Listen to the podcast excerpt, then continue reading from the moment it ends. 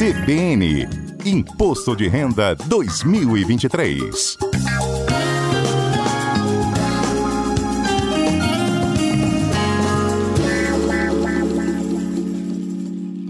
Tamires Endringer, ela que é conselheira do Conselho Regional de Contabilidade do Espírito Santo, está conosco para né, conversar com vocês e dar algumas dicas de como você pode declarar o imposto de renda, sempre atento aos detalhes e às novidades. Hoje vamos falar sobre os investimentos que são isentos. Tamires, bom dia. Muito bom dia, como vai? Tudo certo, e você? Tudo certo, obrigada, tudo bem. Vamos lá. É, ter investimento isento não significa que eu não tenha que declarar, né? Exato.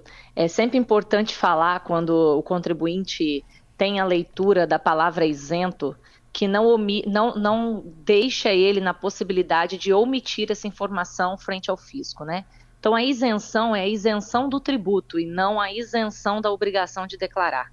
Então, nós temos alguns casos que se enquadram nessa, nessa questão, e hoje a gente está aqui para falar dos rendimentos isentos, que, muito embora isentos, tem campos específicos na declaração que precisam é, transparecer ao fisco essa informação. Uhum. É, então, um exemplo, né, caderneta de poupança, LCI, LCA, né, que são as letras de crédito, né, os CRAS né, e os CRIs, que são os certificados de recebíveis do agronegócio, e os certificados de recebíveis imobiliários, é, são, são tipos de, de, títulos que têm os seus rendimentos isentos, né, e por essa razão de, a declaração precisa constar que eles existem e em campos específicos declarar que tipo de rendimento isento e o valor que, que ele deveria constar na declaração. Eles, então, são, eles são isentos independente do valor aplicado? São isentos independentes do valor aplicado e por essa razão eles precisam constar na declaração, mesmo uhum. que o uhum. valor seja menor.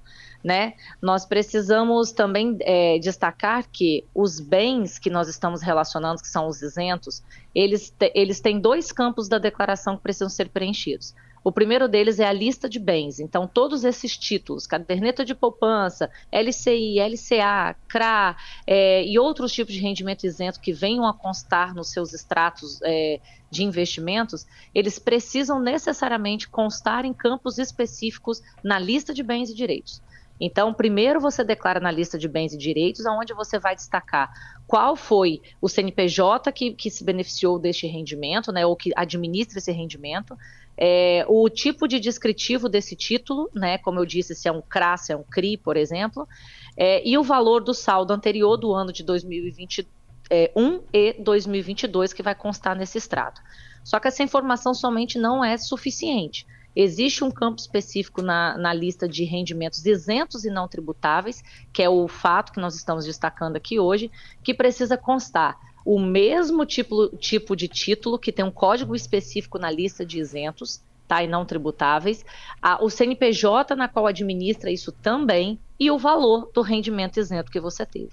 Então é ali que a Receita Federal consegue ver quanto você teve de rendimento daquele título, mas ela também vai conseguir enxergar que esse título não é tributado pelas questões legais que trazem a isenção dele.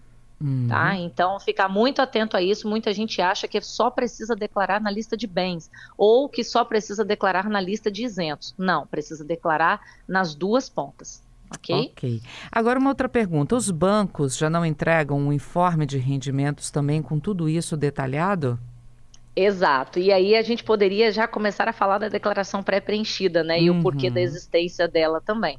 É, os bancos, durante o ano, né, durante o, os meses do ano anterior, é, eles fazem algumas declarações que dizem respeito aos seus rendimentos, às suas dívidas e às suas operações financeiras. Né? Então, no fechamento do ano, a Receita Federal já sabe, a partir das instituições financeiras, quais foram as operações que você, contribuinte, realizou lá naquela ocasião.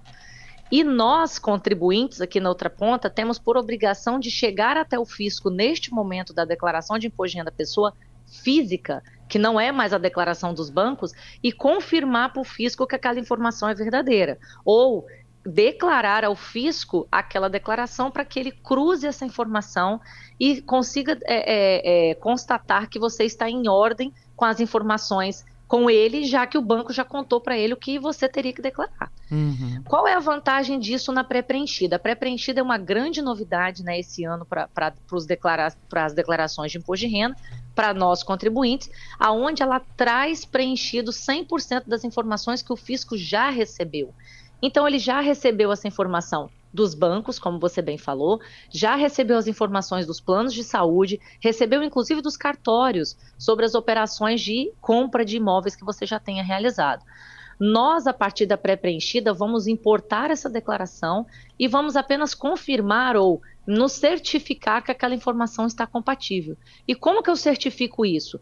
Os bancos enviam para nós contribuintes um informe de rendimentos mostrando quais foram os saldos das nossas operações e quanto de rendimentos isentos ou não ou tributáveis que nós tivemos nessas operações.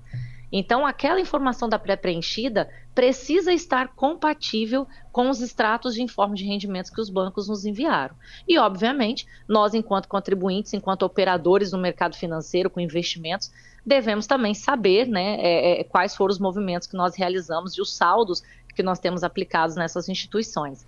Então, a pré-preenchida trouxe, na verdade, uma facilidade para a execução da declaração, um ganho de tempo muito significante. É incomparável a velocidade na qual a gente consegue realizar a declaração de imposto de renda hoje a partir da pré-preenchida, mas também trouxe um nível de segurança muito grande de que a nossa informação estará segura e de forma fiel junto uhum. ao fisco, né? Sem um erro de digitação, né? Sem algum tipo de problema praticado pela ação humana, digamos assim. Uhum.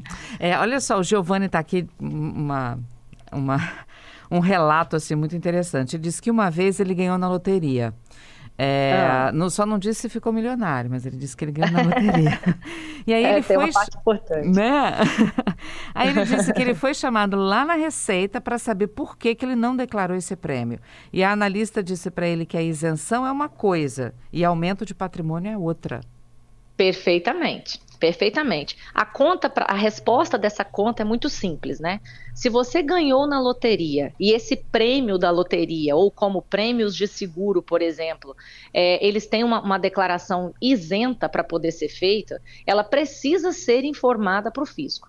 E essa conta ela só vai fechar quando você, por exemplo, a partir daquele prêmio, adquiriu um imóvel, adquiriu qualquer tipo de bem que venha a trazer um acréscimo patrimonial para você.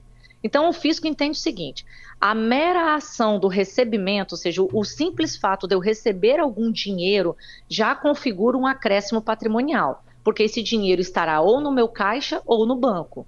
Né? Uhum. Então, só que o destino desse dinheiro precisa ser identificado e comunicado para o fisco, para que o fisco compreenda para quais bens que esse dinheiro tem, venha a vir é, gerar ganhos futuros. Uhum. Então, o que, que pode ter acontecido com o nosso ouvinte Giovanni? Ele ganhou um prêmio e ele, no futuro, né, e nos dias atuais, ele investiu no imóvel. Como ele justifica para o fisco, por exemplo, que ele comprou um imóvel mais de 300 mil, se ele nunca falou para o fisco que ele tinha 300 mil no caixa? Uhum. Né?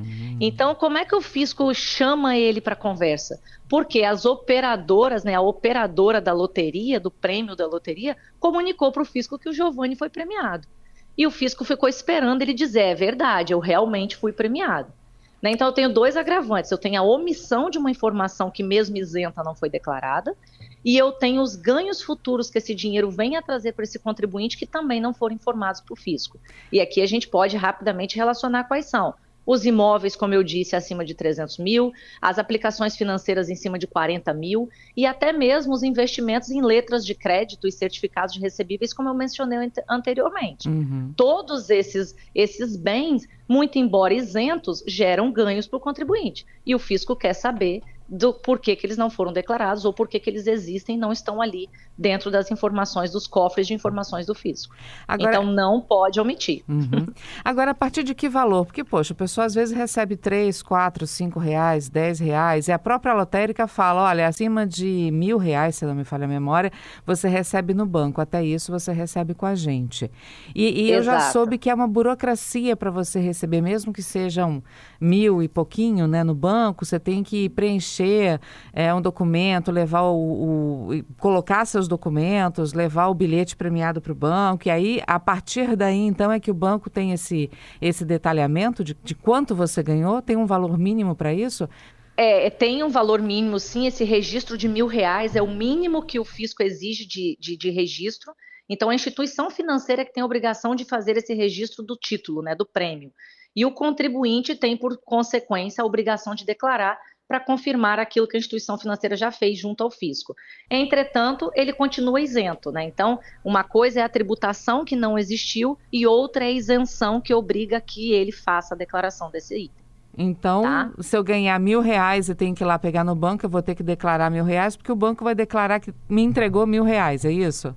Exatamente. Uhum. Desde e a sua obrigação de declarar com, conta a partir daí.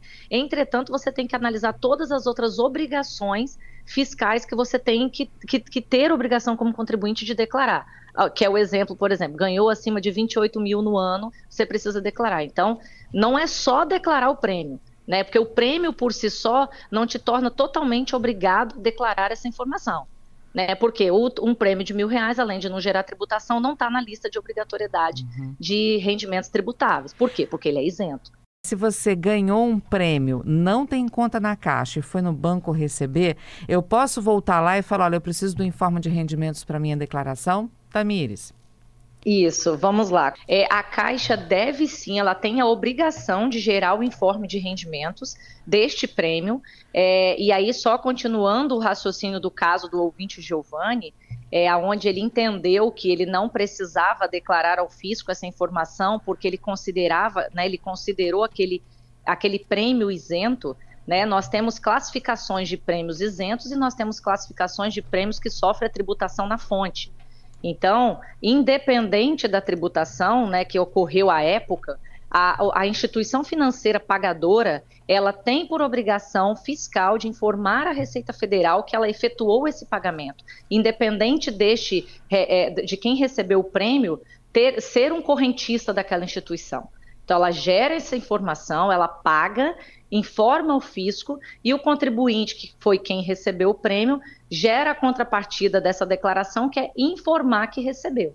Ocorre que no ato da declaração do imposto de renda do contribuinte, que é o caso do senhor Giovanni, ele não paga mais o imposto de renda, porque ele sofreu uma retenção na fonte, ok? Exceto okay. os casos que realmente não tem incidência de tributos. E isso vai, a, a declaração vai acontecer independente da incidência porque todo prêmio precisa ser declarado. Tá certo. Tamires, agradeço mais uma vez vocês estarem conosco aqui do Conselho Regional de Contabilidade, ajudando os nossos ouvintes. Te espero numa próxima oportunidade. E para os nossos ouvintes que não tiveram a pergunta respondida hoje, sexta-feira sexta que vem tem mais, né? Isso, Tamires, obrigada, viu? É isso. Nós que agradecemos, o Conselho de Contabilidade Espírito Santo continua à disposição e até a próxima. Até a próxima.